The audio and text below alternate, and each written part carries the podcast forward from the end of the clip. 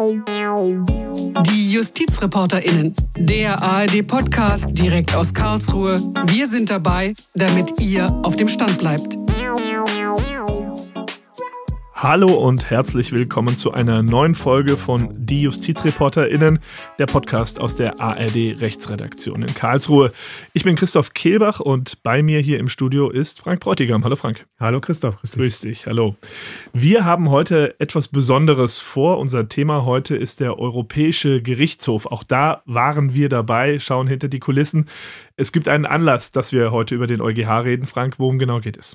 Ja, der Europäische Gerichtshof hat Geburtstag, er wird 70 Jahre und deswegen sind wir beide, Christoph und ich, nach Luxemburg gefahren, um ein langes Interview mit dem EuGH-Präsidenten zu führen, mit Kuhn Lennertz.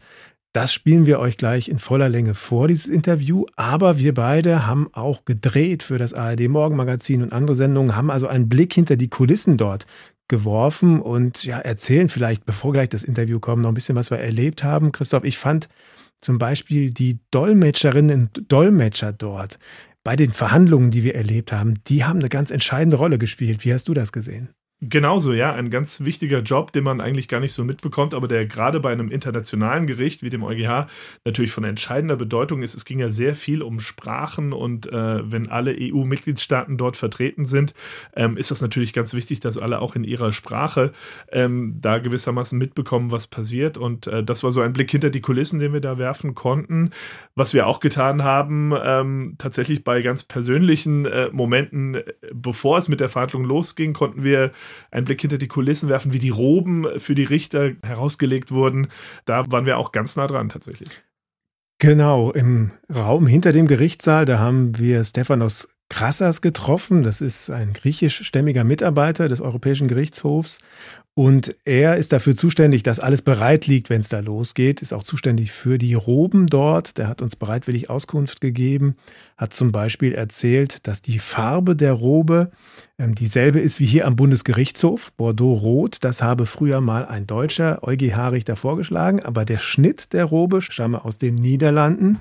Also wir merken, da geht es international zu. Und Gemeinschaftsprojekte. Unterhalten haben wir uns auf Französisch, weil die Arbeitssprache, also ähm, die Sprache, in der ja, ähm, beraten wird in, im Beratungszimmer des Gerichts, aber auch die tägliche Arbeitssprache, die ist Französisch dort. Also anders als in vielen anderen Institutionen spielt Französisch noch eine große Rolle dort. Natürlich werden die Verhandlungen, das hast du schon gesagt, und auch die Urteile dann in alle nötigen Amtssprachen auch übersetzt. Und deswegen sind die Dolmetscherinnen und Dolmetscher dort so wichtig. Und ich hatte das noch ganz kurz, ein spannendes Erlebnis. Ich war hinter den Kulissen kurz dabei, als der Präsident des Gerichtshofs, Kohn Lennartz, ähm, ein Urteil verkündet hat. Also kurz vorher kam er rein.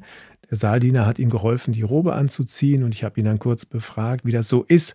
Und er hat mir beschrieben, wie er sich da quasi wandelt von einem ja, Anzugträger in einen Robenträger und das symbolisiert einfach das Amt. Jetzt geht er als Richter dort raus und so hinter den Kulissen zu sein, da um kurz vor 9 Uhr war das, das hatte ich so auch noch nicht erlebt. Und tatsächlich das, was wir da erlebt haben und gesehen haben, das kann man auch sich nochmal in Bild und Ton angucken. Es gibt Beiträge, ähm, die man in der ARD-Mediathek findet, zum Beispiel im ARD-Morgen-Magazin. Äh, da haben wir eine fünfminütige Version, einen kleinen Zusammenschnitt ähm, unserer Erlebnisse dort präsentiert. Kuhn Lennart, du hast ihn eben angesprochen, der EuGH-Präsident hat uns dann aber im Anschluss an die Dreharbeiten wirklich ein langes Interview gegeben, das wir jetzt in voller Länge euch anbieten, das äh, jetzt in voller Länge folgen wird. Das ist also das, was Kuhn Lennartz gesagt hat, angesprochen hat. Wir haben über viele Themen dabei geredet. Es geht dabei beispielsweise um den Datenschutz, es geht um das Thema EuGH als Grundrechtegericht und natürlich auch um das EZB-Urteil des Bundesverfassungsgerichtes. Wichtige Themen. Frank, du hast das Interview geführt. Was war dein Eindruck von Kuhn Lennartz in diesem Moment? Also es war erstmal ein spannender Raum, in dem wir waren. Das war das Beratungszimmer des EuGH, da wo die große Kammer ähm, berät. Das war auch optisch sehr spannend, weil die Entscheidungsbände der EuGH-Urteile stehen da in ganz großen Regalen und für jedes Land gibt es eine eigene Farbe der Buchrücken. Also es ist ein ziemlich bunter Raum, auch mit einer schönen Kulisse. Man blickt da auf dem Kirchberg über Luxemburg hinweg. Da habe ich das Interview mit dem EuGH-Präsidenten geführt. Das ist ja ein Rechtsprofessor aus Belgien stammt er, spricht sehr viele Sprachen und eben auch sehr gut Deutsch. Deswegen konnten wir das Interview auch auf Deutsch führen. Und die Themen, um die es ging, die hast du schon angesprochen. Äh, ja, rund um die Dinge, die wirklich spannend sind am EuGH selbst, aber auch im Verhältnis zu den nationalen Gerichten.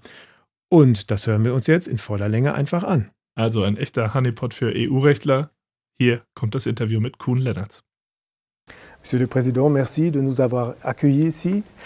Ich möchte das Interview aber gerne auf Deutsch führen. Ist das ja, okay natürlich, für Sie? das ist okay. Ja. Wie viele Sprachen sprechen Sie denn?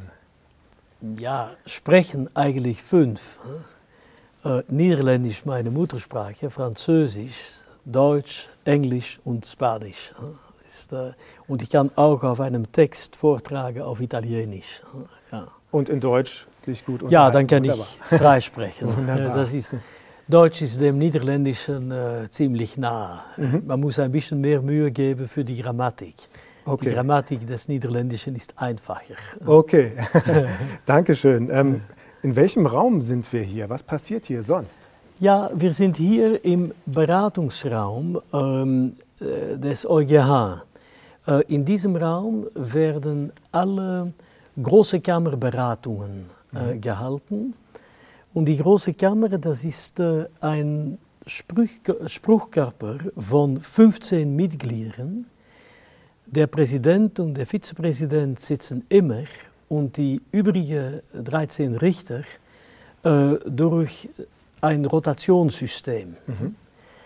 Und dann beraten wir hier, ähm, das sind eigentlich die so ungefähr 50 äh, wichtigsten Fälle pro Jahr, die richtig ähm, eigentlich Verfassungsbelang äh, Belang haben für die Weiterentwicklung äh, des Unionsrechts als gemeinsame Rechtsordnung der Mitgliedstaaten.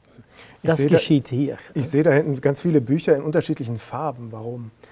Ja, die unterschiedlichen Farben ähm, drücken die äh, sprachliche Vielfalt der Union aus. In den 50er Jahren hat man damit angefangen, für jedes äh, Land damals, eigentlich für jede Amtssprache, eine Farbe zu wählen. Für Deutsch war das gelb. Hm? Für Niederländisch zum Beispiel war das äh, orange. Da sind die Urteile drin, oder? Da sind die Urteile in. Aber natürlich mit der Digi Digitalisation, wenn man das so sagen darf, haben wir jetzt äh, die digitale Veröffentlichung und diese Bücher werden nicht länger gedrückt. Aber es ist doch schön, um die Wand äh, anzukleiden. Absolut. Der Anlass für unser Gespräch ist 70 Jahre EuGH. Was ist für Sie persönlich das Besondere, hier zu arbeiten? Das Besondere ist, dass man aus der Vielfalt von Rechtstraditionen und Kulturen ein gemeinsames Recht ähm, leben lassen kann, weil das ist, was Richter tun. Sie lassen das Recht leben in äh, sehr konkreten äh, Sachverhalten. Ähm, und dies, dieses gemeinsame Recht ist wichtig, weil das das ordentliche, friedliche Zusammenleben von Staaten und Völkern in Europa ermöglicht. Und in einem großen Raum ohne Kontrollen an den Binnengrenzen äh, braucht man äh, sehr viel mehr gemeinsames Recht als in den ersten 30 Jahren äh, des Bestehens des Gerichtshofes oder de, der Europäischen Union insgesamt gesehen. Man braucht zum Beispiel gemeinsame Asyl- und Migrationspolitik, äh, gerichtliche Zusammenarbeit in Strafsachen, in Zivilsachen, polizeiliche Zusammenarbeit und so weiter. Das sind alle Bereiche, in denen ähm, große ähm, Sensibilitäten äh, in den unterschiedlichen Mitgliedstaaten bestehen. Und hier versucht man, äh, den gemeinsamen Standard zu finden, ähm, auf dem die Union fußt und Standard, der es ermöglicht, dass alle diese 27 Mitgliedstaaten und deren Bevölkerungen, plural, ähm, mit gegenseitigem Respekt, auch in Solidarität, in einem einzigen Raum ohne Binnengrenzen, harmonisch zusammenleben können. Das ist, was hier geschieht. Wir sprechen gleich auch über die Anfangsjahre, aber im 70. Jahr des EuGH herrscht auch Krieg nicht weit von uns. Sie haben ja. die Bedeutung des Rechts angesprochen. Was geht, Ihnen, was geht da Ihnen in diesen Tagen durch den Kopf? Eigentlich stärkt diesen, dieser schreckliche Krieg an der östlichen Außengrenze der Union. Mich in der Überzeugung, wie wichtig der Rechtsstaat ist, wie wichtig die Grundlage der ähm, liberalen Demokratie, die fußt auf Rechtsstaat und Menschenrechte, ist für das harmonische Zusammenleben von Völkern und Staaten. Liberale Demokratien, die fußen auf dem Rechtsstaat und der, die der Achtung der Grundrechte, ziehen nicht in einen Angriffskrieg hinein. Das muss man sich sehr gut bewusst sein. Und aus diesen Gründen sage ich auch heute noch, die Europäische Union ist an erster Stelle, auch heutzutage, noch ein Friedensprojekt. Es gibt sehr viele Spannungen, historisch, geschichtlich betrachtet, auch zwischen Staaten und Völkern innerhalb der EU. Aber durch gemeinsame politische Beschlussfassung und durch gemeinsame Entwicklung der juristischen Standards, die das Zusammenleben friedlich und harmonisch er ermöglichen, ist Krieg innerhalb der Union undenkbar geworden. Zu diesem Zweck müssen wir die liberale Demokratie, den Rechtsstaat und die Achtung der Grundrechte in allen Umständen ohne Ausnahme stärken. Damit ist die Union und auch unser EuGH und seine Tätigkeit auch heute noch entscheidender Beitrag zum Frieden. Die Anfangsjahre des EuGH, die fallen ja auch in eine Zeit nach einem Krieg. Ja. Aber es war noch alles viel kleiner als heute. Warum? Ja. Wie ging das damals los, 1952? Ich war natürlich nicht geboren. Genau. So ich habe das wie Sie, nehme ich an, auch in, in den Büchern gelesen. Aber die Idee von äh, Adenauer, Schumann, de Gasperi, war ein gemeinsames Projekt auf den Weg zu bringen ein gemeinsames Projekt, die irgendwie die französisch-deutsche Versöhnung stärken musste. Mhm. Was natürlich nicht selbstverständlich war, so wenige Jahre nach dem Kriegsende. Aber es war unbedingt gebraucht. Und man hat angefangen mit zwei Wirtschaftsbereichen, die für die Kriegsführung ähm, unabdingbar waren. Kohle und Stahl damals. Und die Idee war, wenn man das irgendwie in eine Gemeinschaft hineinbringt, dann wird Krieg eigentlich nicht länger ähm, eine politische Option. Und das war die Absicht. Dann hat man das äh, sechs Jahre später erweitert auf die Wirtschaft insgesamt und man hat einen gemeinsamen Markt aufgebaut. Und dann ist es eigentlich 30 Jahre so ruhig geblieben zwischen, geblieben, zwischen äh, 58 und 87. Mhm.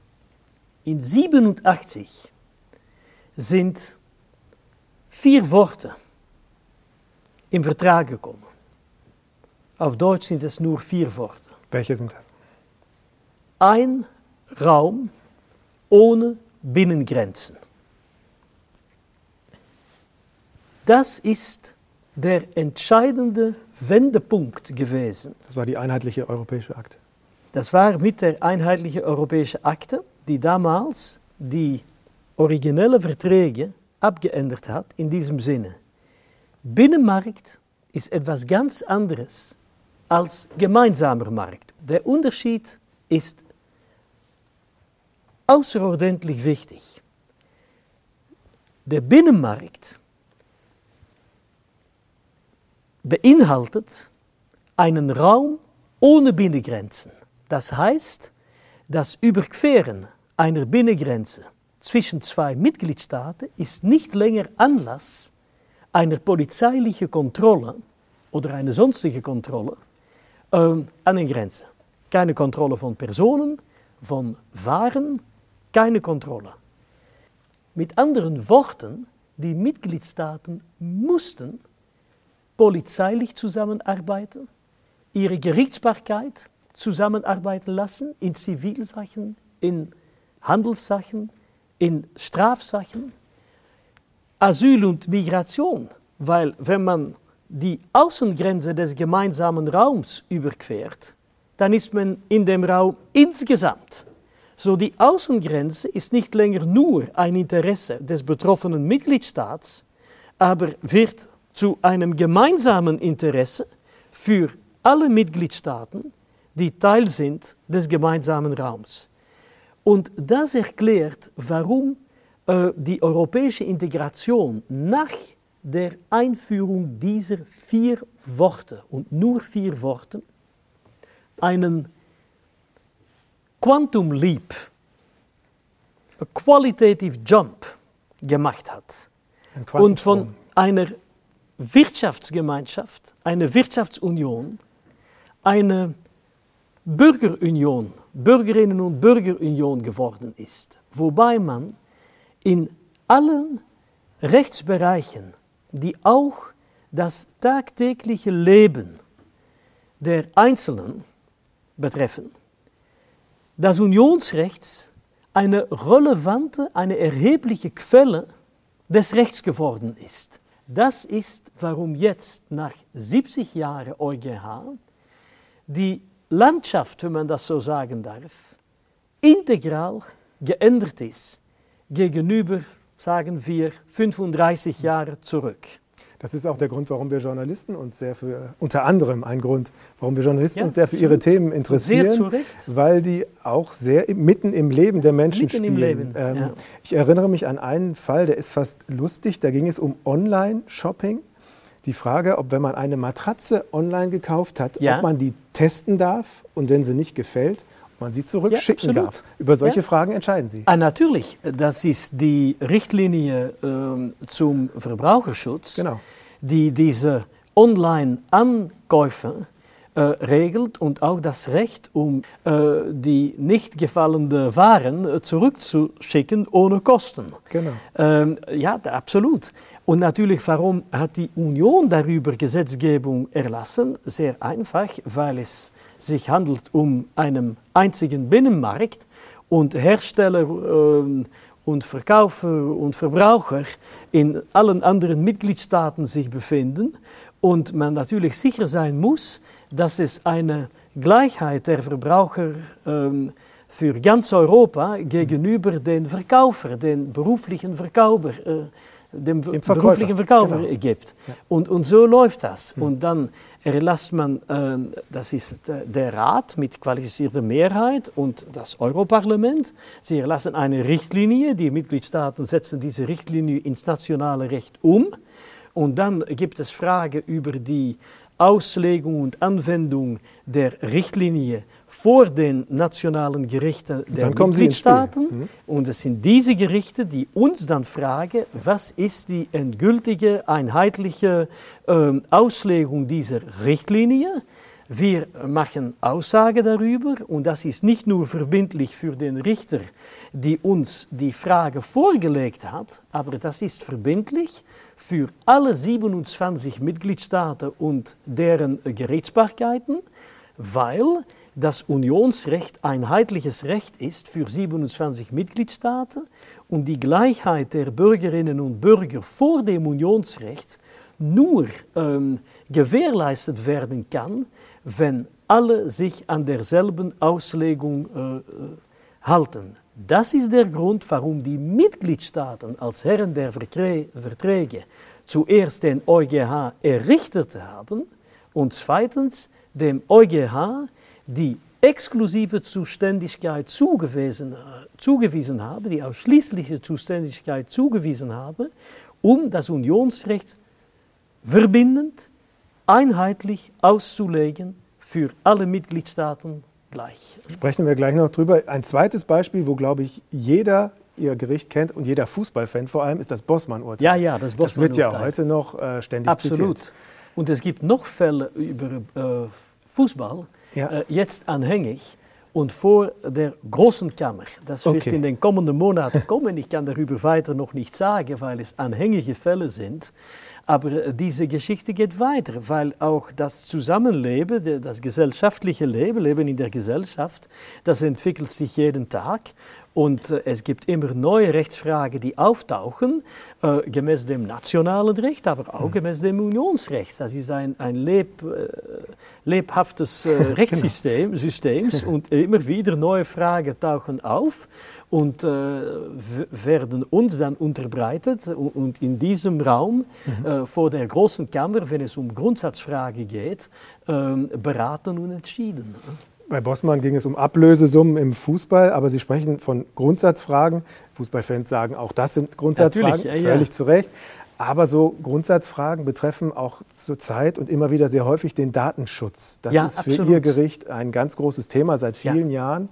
Ist das auch ein Thema, anhand dessen Ihr Gericht so die Rolle als Grundrechtegericht noch etwas mehr wahrgenommen und entdeckt hat, sage ich mal untechnisch? Ja, Entdeckt würde ich nicht sagen. Es hat andere äh, Grundrechtsfragen gegeben, zum Beispiel die äh, Gleichbehandlung äh, aufgrund des Geschlechts. Das mhm. ist Rechtsprechung, die entwickelt worden ist schon ab den 70er Jahren mhm.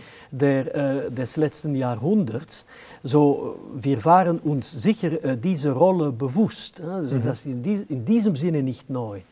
Aber was passiert ist, die Gerichtsbarkeit ob es jetzt in einem Staat ist oder in einer gemeinsamen Rechtsordnung wie de, die, der EU, ähm, die Gerichtsbarkeit folgt eigentlich immer den Entwicklungen im politischen Bereich. Mhm. Das ist in einer Demokratie, die auf Gewaltenteilung gestützt ist, auch ganz normal. So, so muss es sein, mhm. so sollte es sein und so ist es auch. Warum sage ich das genau in Bezug im Hinblick auf den Datenschutz? Dort ist es so, dass die Grundrechtecharta, die eigentlich nur seit 1. Dezember 2009 mhm. verbindlich ist als Primärrecht. Ein Primärrecht ist ein, ein sophisticated Konzept, ein Begriff, ein bisschen ein gelerntes Begriff des Unionsrechts, aber das ist eigentlich die Verfassung. Das ist ein materiell Katalog gesehen. von Grundrechten. Genau, das ist der Grundnorm, die, die, Grund, die, Grundnorm, äh, die, Grundnorm. die Grundnorm, das ist eigentlich äh, das Äquivalent in der gemeinsamen EU-Rechtsordnung äh, einer Verfassung in einem Staat. So, Schutz des Privatlebens, Artikel 7. Schutz der personenbezogenen Daten, Artikel 8 der Grundrechtecharta. Das ist verbindliches Primärrecht, Verfassungsrecht, wenn Sie so wollen, der EU seit Dezember 2009. Dann hat es im Lissabon-Vertrag auch die Einführung gegeben eines Artikels 16 AEUV. Das ist ein Artikel, wobei es eine Rechtsgrundlage äh, vorgesehen ist. Das ist eigentlich äh, eine äh, Kompetenzzuweisung an die Union, an die politischen Organe, mhm. Institutionen der Union, um Gesetzgebung zu erlassen zum Schutz der personenbezogenen Daten. Mhm. Das ist diese GDPR, General Data Protection Regulation, GDPR auf Englisch, auf Deutsch ist es die Daten, Datenschutzgrundverordnung. DS, GVO. Genau. Ja, ja, das ist für jede äh, Sprache ist das äh, eine andere Abkürzung, aber das ist sie. Und das ist eigentlich eine sehr ausführliche Gesetzgebung, die in allen Einzelheiten diesen Schutz regelt. So, wir bekommen von den nationalen Gerichten über den Weg eines Vorabentscheidungsersuchens Auslegungsfragen über diese ausführliche Gesetzgebung der Union. Mhm. Wir haben zum Beispiel äh, die Frage gehabt aus Deutschland, noch nicht so lange her, das ist ein Urteil geworden vom 20. September dieses Jahres, ob die Vorratsdatenspeicherung der mhm. Verkehrsdaten und der Lokalisationsdaten, Standortdaten sagt man auch genau. in Deutsch, dachte ich, ähm, ob sie gemäß den Vorgaben der EU-Gesetzgebung stattfinden konnte. Mhm. Und das war teilweise diese DSGVO, äh, aber das war auch teilweise die E-Privacy-Richtlinie, äh, die eigentlich die ähm, Privatheit der elektronischen Kommunikationen mhm. Die Vorratsdatenspeicherung zeigt ja sehr gut dieses Spannungsfeld, den Konflikt, weil die Politik sagt, wir müssen auf Terrorismus reagieren. Es gab schlimme ja, Anschläge in Europa. Absolut. Und da auf der anderen Seite steht der Datenschutz. Ähm, wie ist der EuGH damit ja, ganz grob in Kurzform umgegangen? Ja, absolut. So, das ist in der Tat die Debatte, wie sie dann vor uns stattfindet. Aber wiederum, der EuGH guckt an erster Stelle, was darüber in der Gesetzgebung der Union steht. Und wenn wir diese Frage nehmen, dann ist das Ausgangsprinzip die Vertraulichkeit der Daten. Man darf nicht speichern, man darf nichts ähm, ermöglichen, damit diese Daten behalten werden und dann möglicherweise später ähm, Zugang zu diesen Daten bekommen wird, durch Personen, die nicht eigentlich diesen Zugang haben sollten. So, es ist eigentlich eine Sicherung der Nichtspeicherung und wenn es dann doch kurzfristig gespeichert wird, zum Beispiel um diese Abrechnung der Kosten der elektronischen Kommunikation zu, mhm. zu äh, äh, schaffen, dass man dann doch sicherstellt, dass wenn diese Daten dann doch gespeichert werden, sehr kurz, dass sie nicht äh, zugänglich gemacht werden ähm, an Personen, die dazu nicht berechtigt sind. So, das ist der Ausgangspunkt. Aber es gibt einen Artikel 15 in dieser Richtlinie, der sagt, Bestimmung, die, die sagt, dass ausnahmsweise, wenn die nationale Sicherheit oder in gewissen Umständen auch ähm, die ähm, ähm, öffentliche Sicherheit insgesamt oder die Bekämpfung von, Staats, äh, von von Straftaten es äh, notwendig macht. Kinderpornografie dann zum Beispiel. Zum Beispiel Dinge, ja. Aber nicht nur. Mhm. So, es gibt so unterschiedliche, Straf, unterschiedliche Straftaten, dass man dann doch speichern kann und zugänglich machen. Aber das ist die Ausnahme. Da muss man die richtige, ähm, das richtige, die richtige Abwägung machen zwischen dem Prinzip und der Ausnahme. Mhm. Und das macht man natürlich im Hinblick auf die Grundrechte, das heißt Artikel 7 Schutz des Privatlebens und äh, Artikel 8 Schutz der personenbezogenen Daten. Aber es ist letztendlich, wie Sie sagen, muss man dann äh, die äh, Grundrechte der Personen, deren Daten in, im Spiel sind, abwägen gegen das Gemeininteresse einer sicheren Gesellschaft. Mhm. Und diese Abwägung wird, das muss man ehrlich gestatten, nicht in allen Mitgliedstaaten auf derselben Weise gemacht. Mhm. Um einfach zu sehen, in Frankreich, historisch gesehen, zieht man mehr in die Richtung der nationalen Sicherheit. In Deutschland, unter dem sehr positiven Einfluss des Bundesverfassungsgerichts, zieht man mehr in die Richtung äh, des Schutzes des Privatlebens und der personenbezogenen Daten. Wir haben hier ähm, eine Abwägung gemacht, die für alle 27 Mitgliedstaaten äh, wirksam sein muss, praktisch äh, durchsetzbar ist, wobei man eigentlich diese Ausnahme äh, möglich macht, aber wenn es bewiesene Gründe gibt und wenn die Gerichtsbarkeit äh, im Vorfeld eine Kontrolle ausführen kann. Das heißt, ein bisschen wie ein Richter äh, Erlaubnis geben muss, um äh, in äh, Ihrem Haus oder in meinem Haus eine Durchsuchung zu machen, dann braucht man eine richterliche Entscheidung, um das zu erlauben.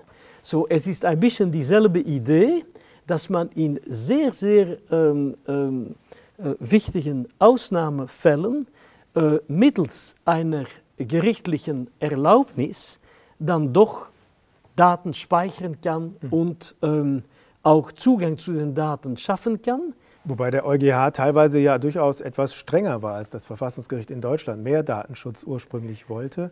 Ja, ich lese sehr genau die Rechtsprechung des Bundesverfassungsgerichts, aber auch, weil dies nicht ein bilaterales Verhältnis ist zwischen dem EuGH und dem Bundesverfassungsgericht, auch die Verfassungsgerichtsbarkeit aller äh, übrigen Mitgliedstaaten. Und insgesamt ist jetzt doch die Haupt- Neigung, die Haupttendenz, wenn ich das so sagen darf, der Rechtsprechung auch in den Mitgliedstaaten, um äh, sehr streng umzugehen mit dem Schutz von personenbezogenen Daten, selbst in Mitgliedstaaten, die eher anderer Ansicht waren. Wir haben zum Beispiel ein äh, sehr, sehr schönes Urteil bekommen von dem portugiesischen Verfassungsgericht, äh, äh, das ähm, unter Umständen von, Umständen von Änderung äh, seiner äh, bisherigen Rechtsprechung unsere Rechtsprechung zum strengen Schutz des Privatlebens und der personenbezogenen Daten gefolgt ist.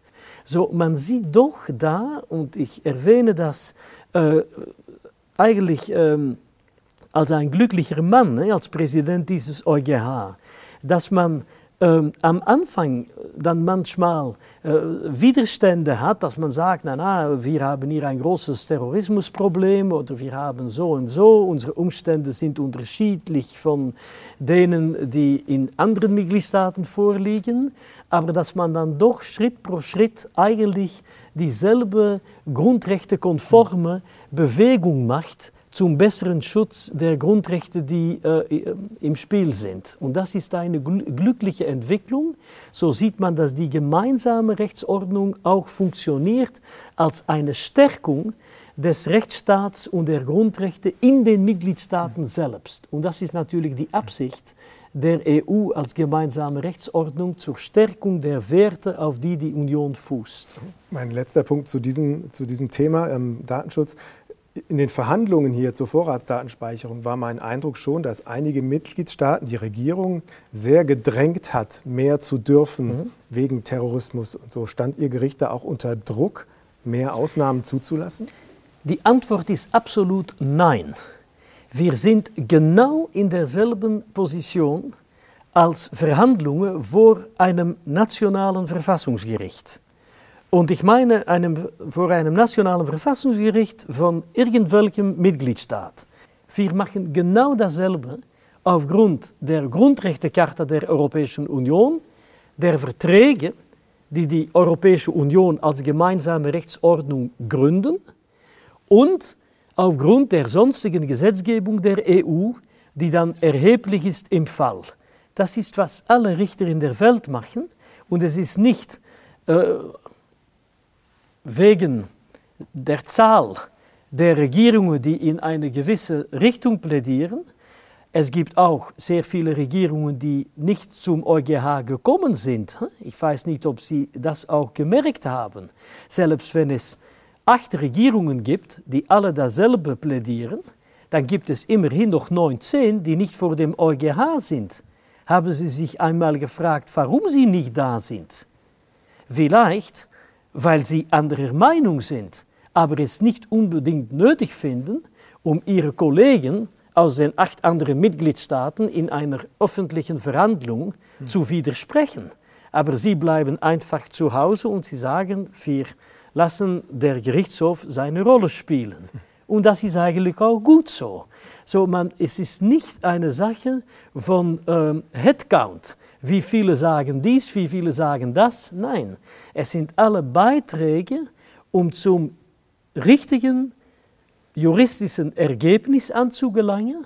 Und wie ich immer sage, das beste juristische Argument gewinnt, selbst wenn es nur von einer Partei vorgetragen worden ist oder selbst gar nicht. Jura novit curia. Der Gerichtshof kennt das Recht.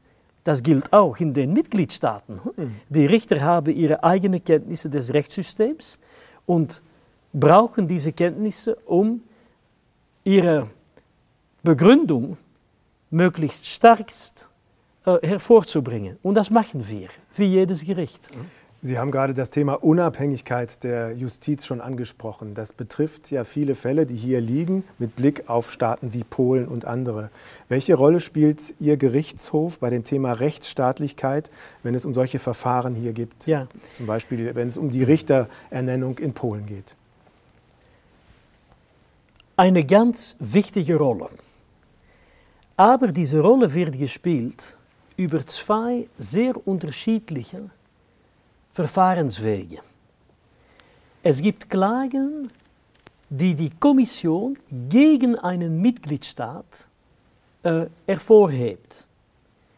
In solchen Fällen haben wir die vollständige Befugnis, um das nationale Recht, auch die nationale Praxis dieses bestimmten Mitgliedstaats zu untersuchen und juristisch zu bewerten im Lichte der Erfordernisse des Unionsrechts. Zum Beispiel, wenn Sie über Unabhängigkeit von der Gerichtsbarkeit reden und dann entwickeln wir die gemeinsamen Standards, die eigentlich gesehen werden müssen als Minimumstandards. Das heißt Standards, denen jeder Mitgliedstaat genügen muss. Wir, selbst in einem solchen Fall, wir treten nicht in die Einzelheiten hinein von dem, was ein Mitgliedstaat macht oder nicht macht. Ich meine damit, die Systeme der Gerichtsbarkeit sind sehr unterschiedlich, dürfen sie auch sein. Die Union ist in der Vielfalt geeint, das ist Ausdruck der Vielfalt, dass jeder Mitgliedstaat seine eigene Wahl trifft, um die Gerichtsbarkeit einzurichten, gemäß den nationalen Traditionen, äh, die auch geschichtlich äh, äh, zustande gekommen sind und so weiter. So, das ist alles sehr gut.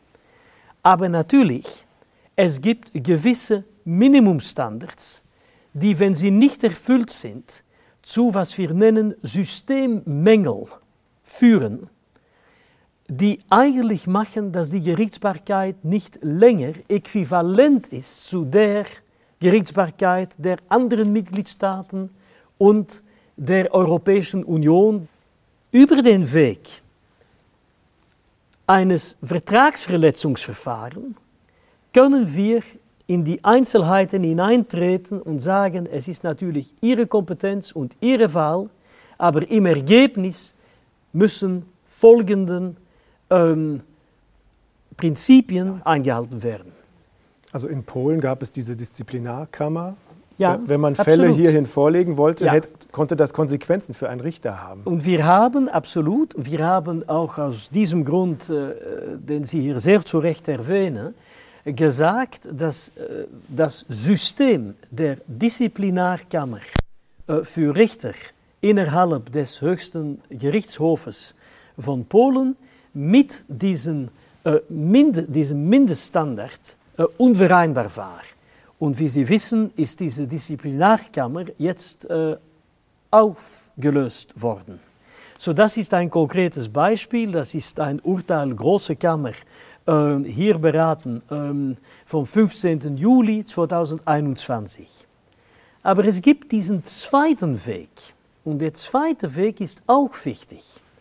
Das sind Fälle, wo die nationale Richter, meistens des betroffenen Mitgliedstaats, uns vorlegen und sagen, ja, durch diese oder diese Regel fühle ich mich unter Druck gesetzt von den politischen Behörden meines Mitgliedstaats. Und ich bin ein Richter, der das Unionsrecht in meinem Land, Mitgliedstaat der EU, durchsetzen muss, das ähm, verletzt meine Unabhängigkeit und Parteiigkeit in Verfahren, die das Unionsrecht ähm, betreffen. Und dann müssen wir das Unionsrecht allgemein auslegen, weil in einem solchen Verfahren, das ist die Aufgabentrennung zwischen dem EuGH und den nationalen Gerichten, in einem solchen Verfahren können wir die Vorgaben des Unionsrechts nicht unmittelbar auf den Fall anwenden. Wir können nur diese Vorgaben erläutern, präzisieren und dann muss der nationale Richter oder die nationale Richterin daraus äh, die Folgen ziehen, muss dem Urteil die Gefolgschaft äh, geben. Aber auf jeden Fall muss ich eins betonen, und das ist sehr wichtig, dass wir das auch äh, den Zuschauern klar machen. Alle unsere Fälle, auch die Fälle über Unabhängigkeit der Gerichtsbarkeit, kommen zwar aus einem gewissen Mitgliedstaat.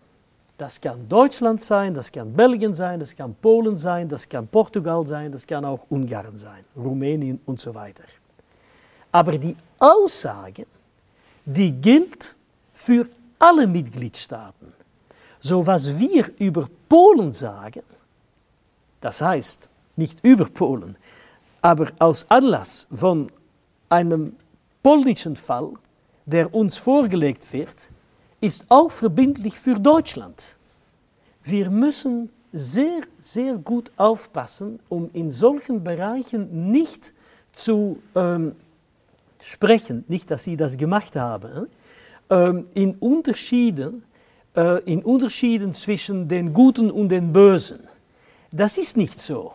Wir haben immer einen Anlass für eine Weiterentwicklung, zum Beispiel der äh, Gerichtsbarkeit über die Unabhängigkeit von nationalen Gerichten und Parteiigkeit von nationalen Gerichten, ähm, einen Anlass der aus einem gewissen Mitgliedstaat stammt, aber die Antwort auf die vorgelegte Frage ist für alle Mitgliedstaaten erheblich. Und ich gebe doch ein Beispiel davon. Wir haben den europäischen Haftbefehl. Dort ist es eine gerichtliche Instanz eines Mitgliedstaats, die den Haftbefehl ausschreibt und es ist ein, eine gerichtliche Instanz des äh, Durchführungsmitgliedstaats, um dann diesen Haftbefehl äh, durchzuführen und die Person, die Person zu überstellen, das ist, denke ich, die Terminologie auf Deutsch, an den äh, Mitgliedstaat, äh, der den Haftbefehl ausgeschrieben hat. Aber diese beiden gerichtlichen Organe müssen unabhängig sein. Sie müssen zwar kein Gericht sein, sie können ein Gericht sein, sie können auch eine Staatsanwaltschaft sein. Aber eine Staatsanwaltschaft, die absolut unabhängig ist und die nicht dem individuellen Weisungsrecht eines Justizministers unterliegt. Das, das Sie, war ein Problem für Deutschland. das haben Sie in Deutschland Absolut. Wir haben gesagt, mhm. diese Staatsanwälte, die dem individuellen Weisungsrecht unterliegen, auch wenn das in der Praxis kaum geschieht, aber es ist im Gesetz äh, festgeschrieben, sie können keine europäischen Haftbefehle ausschreiben. Kein Problem für Deutschland, das Gesetz wurde geändert. Jetzt werden alle europäischen Haftbefehle aus Deutschland durch ein Gericht ausgeschrieben, was Aber perfekt beziehen ist. Beziehen Sie das jetzt, diese Grundsätze, auf den konkreten Fall des europäischen Haftbefehls? Natürlich. Oder sehen Sie es ganz, ganz grundsätzlich als ein Problem an, ähm, wie deutsche Staatsanwaltschaften unabhängig sind? Sehr gute Frage. Natürlich nur, und ich kann es nicht genug betonen, nur im Bereich des europäischen Haftbefehls. Warum? Die Europäische Union unterliegt dem Prinzip der Einzelermächtigung, was bedeutet, dass die Union und auch wir als EuGH uns nur befassen mit den Rechtsbereichen, die die Mitgliedstaaten als Herren der Verträge der Union übertragen haben. Das System des europäischen Haftbefehls gehört zu einem solchen Bereich, namentlich zu dem Bereich der gerichtlichen Zusammenarbeit in Strafsachen, aber darüber hinaus nicht. So, die Staatsanwaltschaft in Deutschland ist absolut nicht reformiert worden. Das war auch nicht gebraucht, um unserem Urteil zu befolgen. Das Einzige, was gemacht werden musste, was für die Ausschreibung des europäischen Haftbefehls die Staatsanwaltschaft nicht länger dem individuellen Weisungsrecht des Landesjustizministers zu unterwerfen. So, Deutschland hatte die Wahl, um das umzusetzen, um zum Beispiel zu sagen, äh, von jetzt ab werden die Staatsanwaltschaften nicht länger dem äh, individuellen Weisungsrechts unterliegen für die Ausschreibung des europäischen Haftbefehls. Das wäre perfekt konform. Und in allen anderen Bereichen noch immer. Das ist völlig konform mit unserem Urteil. Oder die andere Wahl, die Sie getroffen haben, zu sagen, eigentlich diese europäischen Haftbefehle sollten nicht länger durch äh, die Staatsanwaltschaft ausgeschrieben werden, aber die Staatsanwaltschaft reicht einen Antrag ein beim Gericht und wenn das Gericht dem Antrag zustimmt, dann ordnet die, das Gericht die Ausschreibung äh, des äh, Haftbefehl, des europäischen Haftbefehls an. Und das ist, was die meisten Mitgliedstaaten mhm. machen. Nicht alle, aber die meisten. Aber schön zu sagen als Fußnote zu dieser Geschichte ist, dass am selben Tag, das ist ein Urteil vom 27. Mai 2019, am selben Tag haben wir entschieden, dass die litauische Staatsanwaltschaft absolut unabhängig ist und europäische Haftbefehle ausschreiben kann. Weil diese Staatsanwaltschaft derselben gerichtlichen Unabhängigkeit unterliegt und es gar keine Beziehung besteht zu der Exekutive. So, das heißt, man muss ein bisschen, das ist alles kein Werteurteil. Es ist nicht eine Sache nochmals der Guten und der Bösen. Es ist eine Sache, dass wir alle zusammen gemeinsam vorankommen. Und das versuchen wir zu machen durch unsere Rechtsprechung, schon 70 Jahre lang, aber heutzutage in Bereichen, die das tagtägliche Leben der Leute betreffen.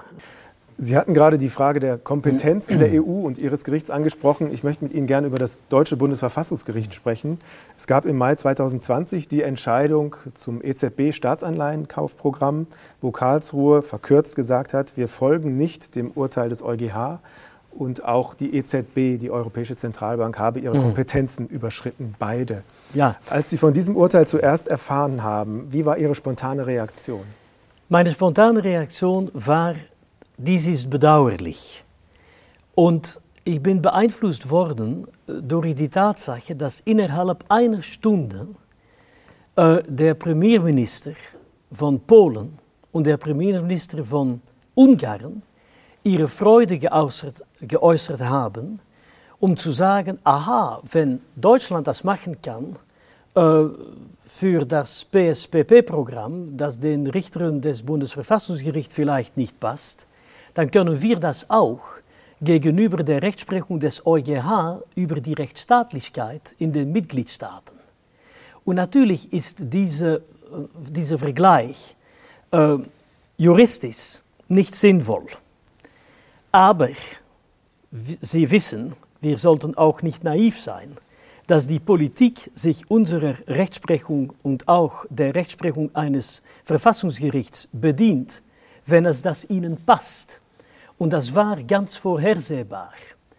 In der Sache natürlich ist das absolut äh, ungerechtfertigt, diesen Vergleich zu machen, weil das Bundesverfassungsgericht in diesem Fall, äh, den Sie erwähnen, eigentlich gesagt hat, dass der EuGH seine Zuständigkeit, seine Befugnisse überschritten hat weil das muss passen im Rahmen des Ultravires. weil er nicht genug geprüft hat. So, das ist schon ziemlich komisch, dass man seine Befugnis überschreitet, indem man nicht ausreichend kritisch gewesen ist. Naja, der Wunsch, Aber, also ich lese das Urteil so nach dem Wunsch, Sie, der EuGH, hätten die unabhängige EZB stärker, strenger kontrollieren ja, ja, das, sollen. Ist das, das, kein berechtigter Wunsch? Aus Ihrer ja, aber das ist etwas anderes. Wir mhm. reden hier über Ultravires. Mhm. Es ist an erster Stelle äh, verwunderlich, dass man sagt, dass man seine Befugnisse überschritten hat, wenn man zu wenig kontrolliert. Ich erläutere das. Die Mitgliedstaaten der Union sind nicht nur Deutschland. Es gibt 27 Mitgliedstaaten, neun von denen haben selbst kein Verfassungsgericht. Und es gibt einen ganz bewussten Grund dafür. Das ist, weil sie nicht wollen, dass die Verfassungsrichter die Gesetzgebung direkt auf ihre Vereinbarkeit mit, dem, mit der Verfassung prüfen. Und denken Sie nicht, dass es äh, sehr fremde Mitgliedstaaten sind. Das ist der Fall der Niederlande.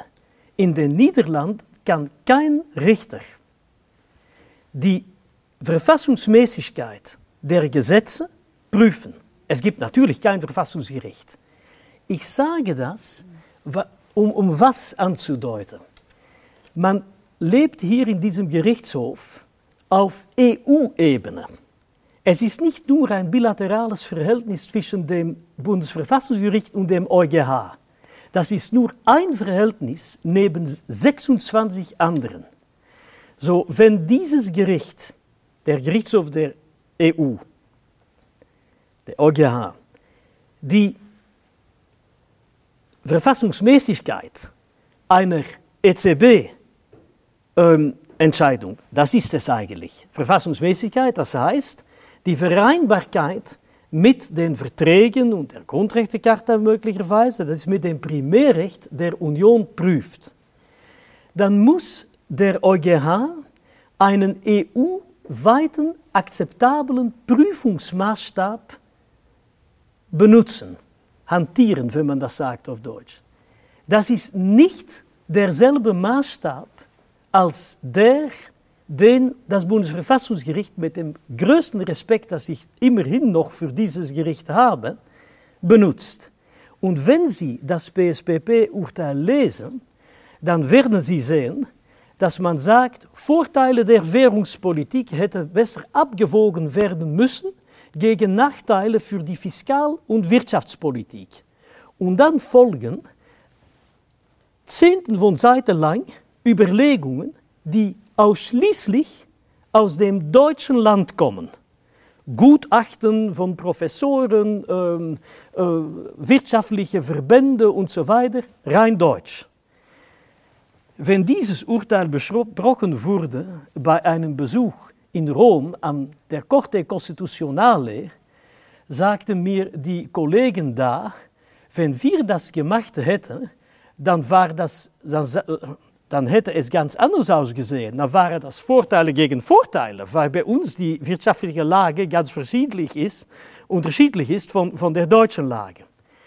Aber es geht mir nicht um diesen Vergleich. Es geht mir um der Tatsache, dass, um die Tatsache, dass der EuGH von den Mitgliedstaaten errichtet wurde, um eine paneuropäische Perspektive anzunehmen über alle Begriffe, Prüfungsmaßstab, Kontrolldichte des Gesetzgebers oder der EZB.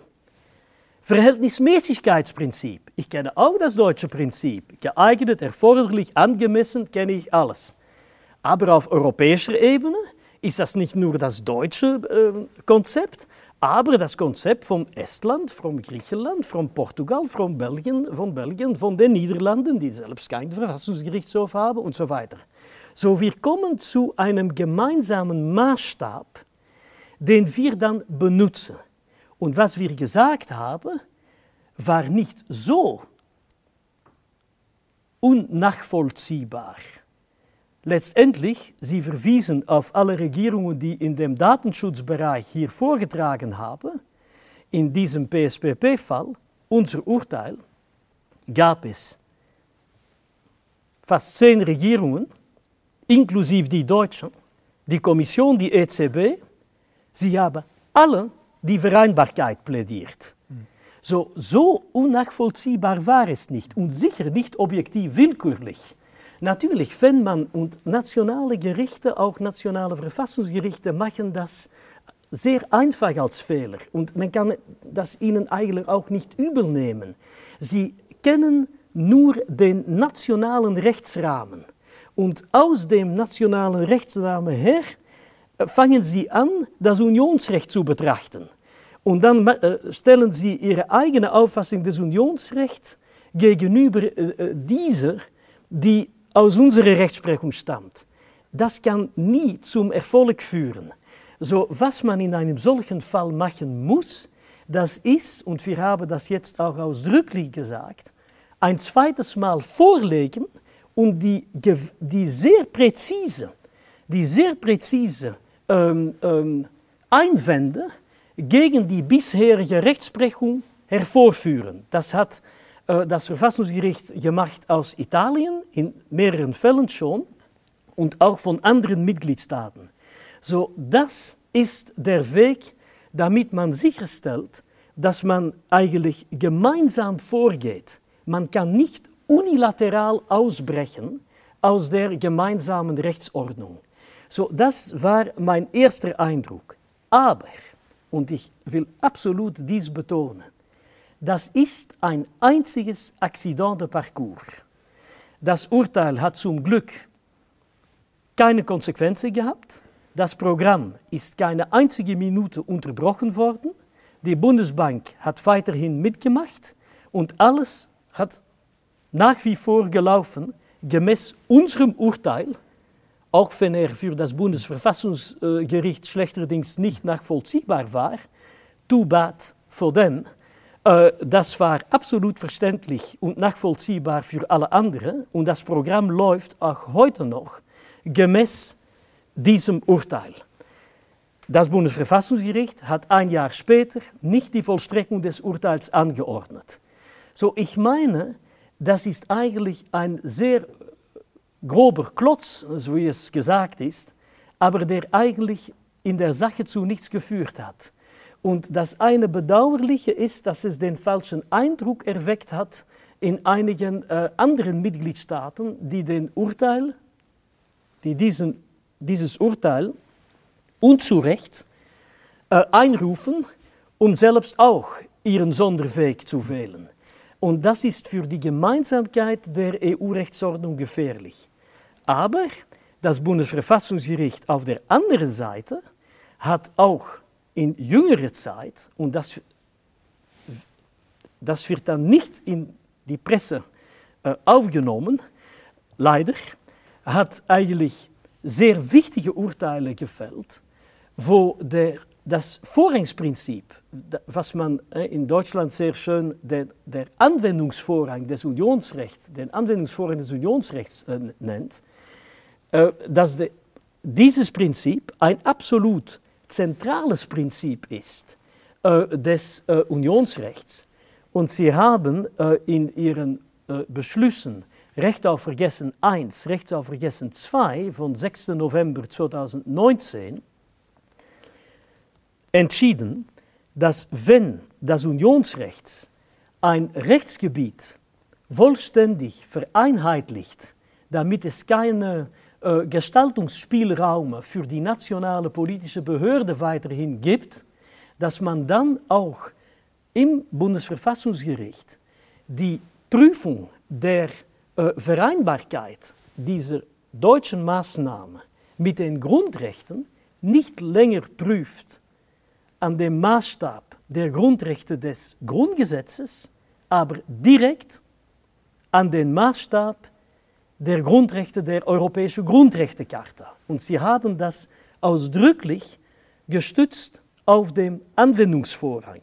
So, das ist eigentlich strukturell ein sehr viel wichtiger Rechtsprechung eine sehr viel wichtige Rechtsprechung als dieses PSPP-Urteil, das eigentlich keine Folgen gehabt hat. Also ein Signal der Kooperation. ein Signal der Kooperation. Ja. Und äh, auch das Bundesverfassungsgericht ist das einzige Verfassungsgericht in ganz Europa, das eigentlich unseren EuGH, das ist der, den EuGH, als gesetzlichen Richter anzeigt, im Sinne von Artikel 101 des Grundgesetzes, der gesetzliche Richter, wenn ein Höchstgericht in Deutschland uns nicht vorlegt und zu einem Schluss kommt, der nicht offensichtlich schon in früherer Rechtsprechung unseres Gerichtshofs geklärt worden war, dann wird das Bundesverfassungsgericht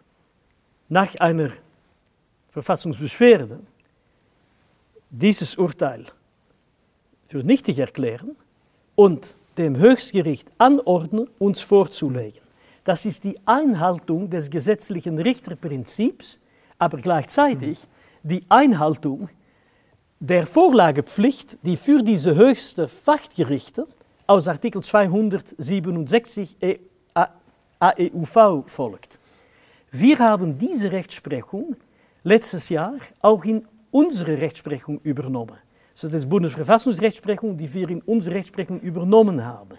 Das betone ich ganz ernst. Die, das Bundesverfassungsgericht bleibt heutzutage der beste Verbündete des EuGH, weil wir einander als gesetzliche Richter für das Unionsrecht, was den EuGH angeht, für die nationale Verfassung, was die deutsche Verfassung angeht, für, den für das Bundesverfassungsgericht. So, wir kennen einander als gesetzliche Richter in unserem unterschiedlichen Bereich. Wir versuchen, gemeinsame Worte zu finden für gemeinsame Fragen, zum Beispiel Datenschutz. Dort ist unsere Rechtsprechung der, des Bundesverfassungsgerichts sehr, sehr nah, in den Augen von anderen Mitgliedstaaten manchmal zu nah, aber das ist es eigentlich. So man darf sich nicht auf ein einziges Urteil konzentrieren. Sie haben mich gefragt, was war ähm, der erste Eindruck, genau. wenn Sie von dem Urteil erfahren haben. Den, den habe ich, äh, habe ich Ihnen äh, gegeben und erklärt. Aber das Gesamtbild des Verhältnisses zwischen Bundesverfassungsgericht und EuGH ist eigentlich nie so gut gewesen als heute. Und das muss, muss auch die Presse verstehen. Die Öffentlichkeit muss das verstehen. Äh, auch Juristen können anderer Meinung sein in einem gewissen Fall.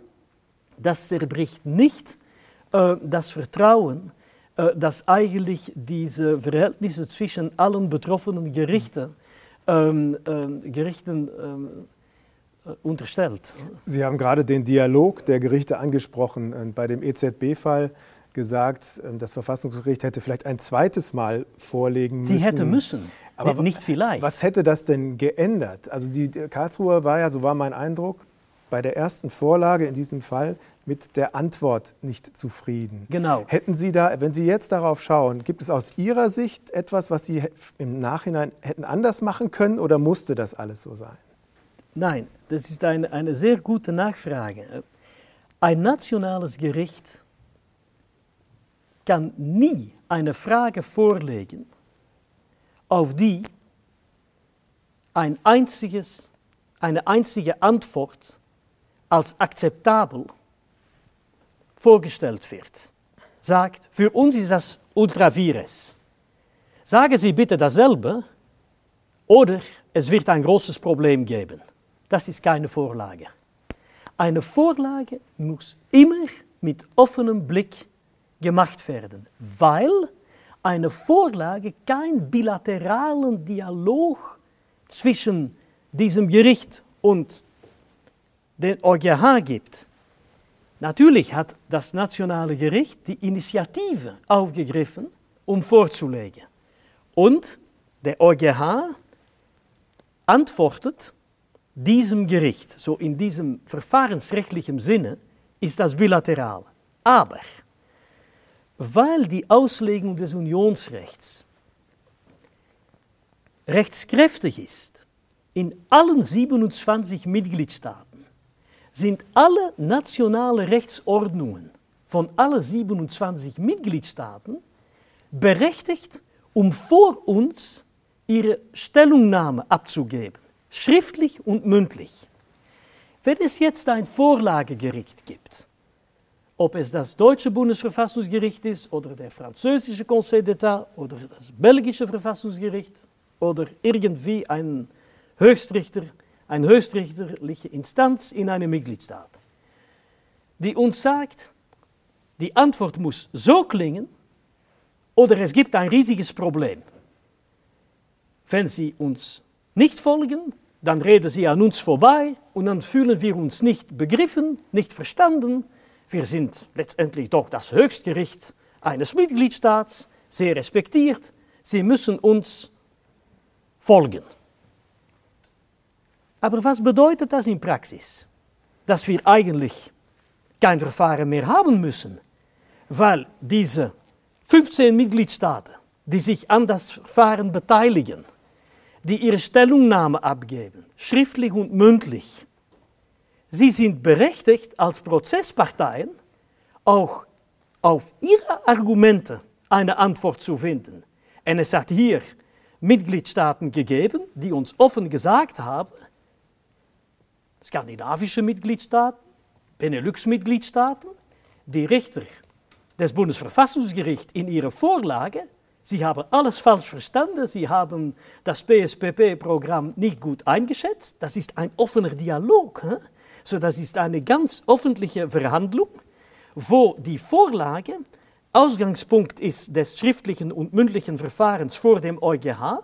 Das wird in aller Offenheit besprochen und dann ist unser Urteil eine, eine Entscheidung, die eigentlich als Begründung hat, die Antwort auf alle Argumente, die hier vorgetragen worden sind, natürlich auch diese aus dem Vorlagebeschluss, aber auch alle anderen, die uns unterbreitet wurden von den Berechtigten in dem Verfahren, äh, von den Beteiligungsberechtigten in dem Verfahren. Und in Artikel 23 der Satzung des EuGH finden Sie die Liste aller Beteiligten. So, das ist, was ich meine. Wir haben hier äh, unbedingt äh, von dem Verfahren selbst her, haben wir eine paneuropäische Sicht. Ein Vorlagegericht kann diese Sicht nicht haben.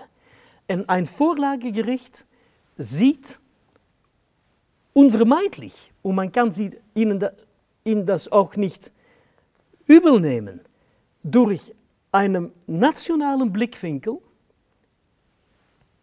guckt er nach dem Unionsrecht. Guckt es, das Vorlagegericht, nach dem Unionsrecht. Und dann hier ähm, dehnt dieser Blick sich aus zu der Europäischen Union insgesamt. Und Finnland äh, ist eingekommen in diesem Fall, Portugal, nicht nur reiche und ärmere Mitgliedstaaten oder so ärmere Mitgliedstaaten, sagen wir vielleicht, äh, nördlich, südlich, das spielt alles nicht. Das sind rechtliche äh, Vorträge, die sie machen, schriftlich und mündlich, Stellungnahmen. Und wir müssen das alles in unsere Begründung mitnehmen. Und deswegen sage ich, wenn nach einer solchen paneuropäischen gerichtlichen Debatte ein Urteil äh, gefällt wird, das geht zurück nach dem Vorlagegericht.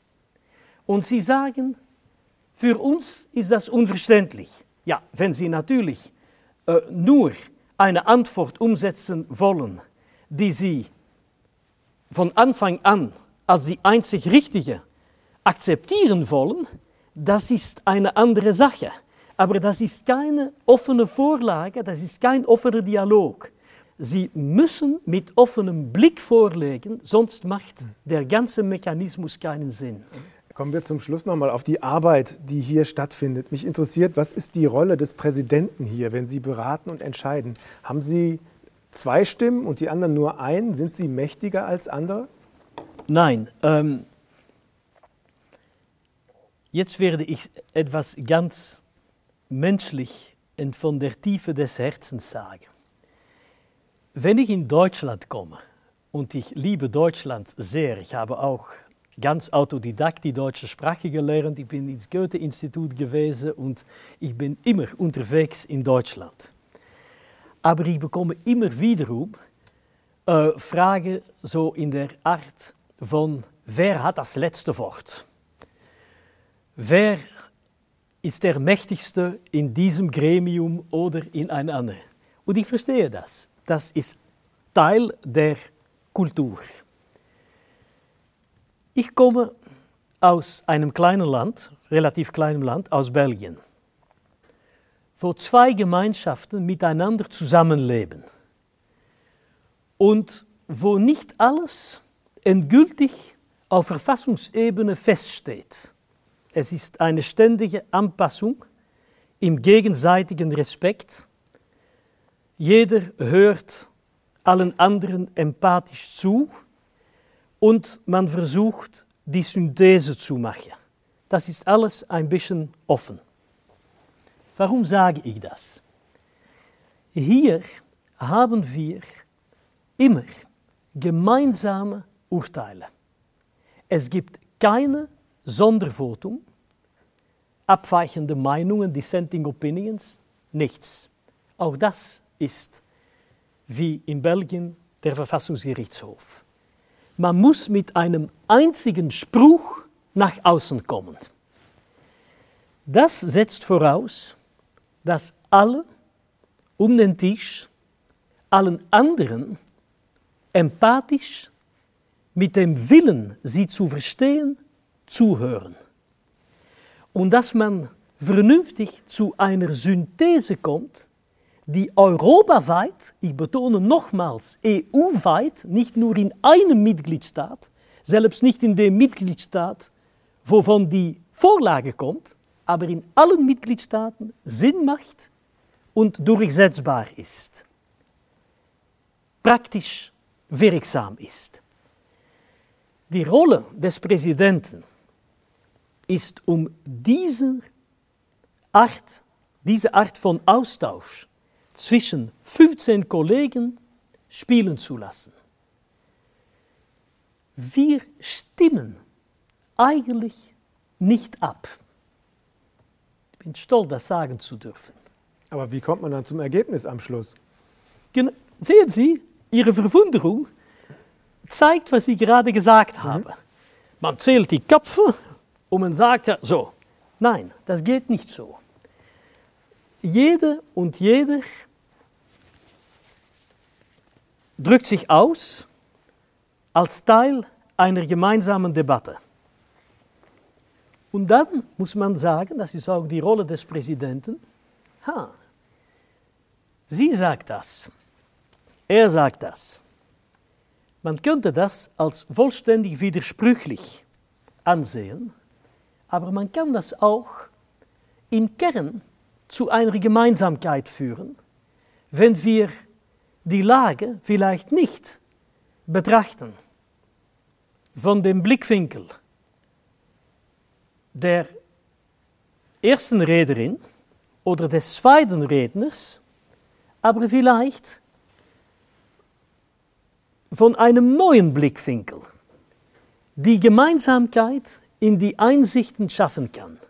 Man muss sehr kreativ vorgehen, damit man alle juristischen Argumente abwägt und dann die stärksten Argumente um den Tisch, die die Begründung bilden können eines Urteils, miteinander zu verbinden. Ich sage oft, ein bisschen spielhaft gesagt, ich habe den schönsten Job in der Welt. Es reicht mir, Talente zu verbinden. Und alle unsere Kollegen haben große Talente. Alle. Sie sind alle an der Spitze ihrer nationalen Rechtsgemeinschaft, ohne eine einzige Ausnahme. Sie kommen mit hervorragenden Ideen, Gedanken zum Beratungstisch und man muss das alles einbringen, verbinden und dann muss der Präsident zusammen mit der Berichterstatterin oder dem Berichterstatter das alles versuchen zusammenzuziehen, Das ist ein, ein interaktiver Beratungsprozess, den der Präsident ansteuert, aber nicht mit zwei Stimmen oder ein Stimme. Formal sind wir absolut gleich. Der Präsident ist primus inter pares im Sinne, dass er oder sie die Beratung äh, dann konkret führt und das Wort erteilt und so weiter. Wir haben auch keine feste Ordnung, äh, in der man das Wort ergreift. Das ist alles sehr, sehr informell, aber das ist richtig gerichtet auf die Qualität der Beratung und der Interaktion zwischen den Mitgliedern des Gerichtshofes. In welcher, in welcher Sprache sprechen Sie hier an dem Tisch? Die Beratungssprache ist immer noch nur Französisch. Sie haben damit, Sie, unsere Kollegen, ich war nicht geboren, nochmals, Sie haben damit angefangen. Das war natürlich ganz selbstverständlich am Anfang ähm, der Europäischen Gemeinschaft für Kohle und Stahl. Ähm, aber das ist immer so geblieben. Und die Mitgliedstaaten, auch das ist interessant, haben das eigentlich bis zum jetzigen äh, Zeitpunkt äh, eigentlich akzeptiert zu dem Punkt, wenn Sie einen Vorschlag machen müssen für die Neubesetzung einer Richterstelle, dann werden Sie immer sehr, sehr genau prüfen, ob der Kandidat oder die Kandidatin äh, sich funktionell auf Französisch äh, verständigen kann. Im sozialen Bereich reden wir auch sehr viel äh, Englisch, aber auch Deutsch. Es gibt sehr viele Kollegen, die Deutsch äh, kennen äh, ich zum Beispiel rede mit, ja, mit sicher acht, neun Kollegen eigentlich auf Deutsch. Mhm. So nicht nur von Deutschland und Österreich, aber auch andere, mhm. wo das eigentlich die gemeinsame Sprache ist, was sehr gut ist. Es gibt in Ihrem Haus eine Neuerung. Ähm, seit kurzem kann man ja. die Urteilsverkündungen live im Internet verfolgen und mündliche Verhandlungen, zumindest zeitversetzt, sich ja. anschauen, Absolut. wie hier verhandelt wurde. Warum haben Sie sich da geöffnet?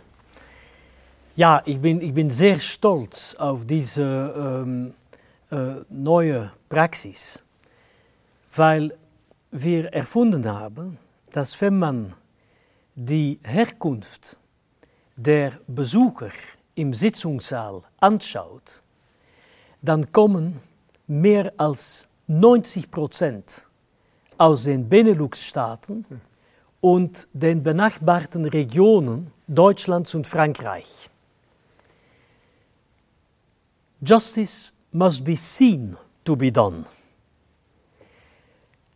Man kann die Bürgerinnen und die Bürger Europas nicht erreichen von Tallinn zu Lisboa, von Dublin bis Athen und alles in diesen Diagonalen, wenn man nicht digital geht. Es ist Sache der Legitimation und der Bürgernähe unserer Arbeit. Zum Beispiel, wenn wir ein polnisches Verfahren haben über irgendwelches Thema, nicht nur die Rechtsstaatlichkeit. Wir haben auch große Fälle gehabt, die Polen gewonnen hat. Zum Beispiel über die Energiesolidarität gegen Deutschland, muss ich ehrlich gestatten. Das war ein riesiges Verfahren. Das Verfahren kann durch den Streaming ganz auf Deutsch, aber auch ganz auf Polnisch verfolgt werden. Weil über das Internet sind alle, stehen alle Sprachen zur Verfügung, die im Sitzungssaal anwesend sind.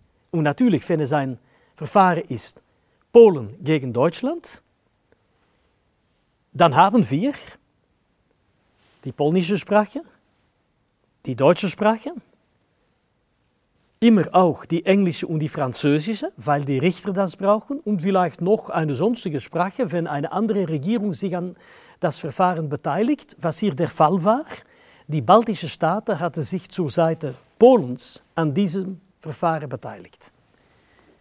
So, alle diese Sprachen sind da. Das heißt, dass die Öffentlichkeit in diesen Ländern, in Deutschland, in Polen, in den baltischen Staaten, aber auch in den sonstigen Mitgliedstaaten und selbst außerhalb der EU, die beiden Standpunkte in einer Sprache, die ähm, ihnen zugänglich ist, den Bürgerinnen und Bürgerinnen dieses Staats zugänglich ist, verfolgen. Das ist Transparenz des Verfahrens. Und es ist sehr wichtig, weil sonst hört man oft nur eine Stimme. Die Stimme von dem, was man in der nationalen Presse hört, zum Beispiel was die nationale Regierung vorgetragen hat im Verfahren. Aber man bekommt nicht mit, was die Europäische Kommission in dem Allgemeininteresse der EU insgesamt gesagt hat. Man bekommt nicht mit, was andere Mitgliedstaaten auf der anderen Seite des Verfahrens gesagt haben. Das wird durch den Streaming geändert. Und ehrlich gesagt, das Verfahren findet statt. Man denkt einfach nicht daran, dass es alles gestreamt wird. Es ist zeitversetzt. Der Zeitraum der Verfügbarkeit äh, dieses Streamings äh, ist jetzt noch ziemlich kurz. Es könnte sein, dass es noch ausgedehnt wird, dass wir wie der Europäische Gerichtshof für Menschenrechte zu einer richtigen Videothek kommen, was die Akademiker sehr gerne haben äh, möchten äh, und so weiter. Aber das sind alle weitere Entwicklungen, die noch anstehen und wir werden sehen, was die Bewertung der jetzigen Praxis ist. Aber selbst in einem beschränkten Zeitraum der Verfügbarkeit des Streamings sind die Reaktionen in den Mitgliedstaaten unglaublich stark positiv. Haben Sie die bekommen? Absolut. Wir bekommen sie ständig, auch während meiner äh, manchen Besuche in den Hauptstädten unserer Mitgliedstaaten. Der Präsident muss die Botschaft des Gerichtshofes austragen. Überall sagen sie, ah Präsident, zum Glück können wir uns jetzt beteiligen.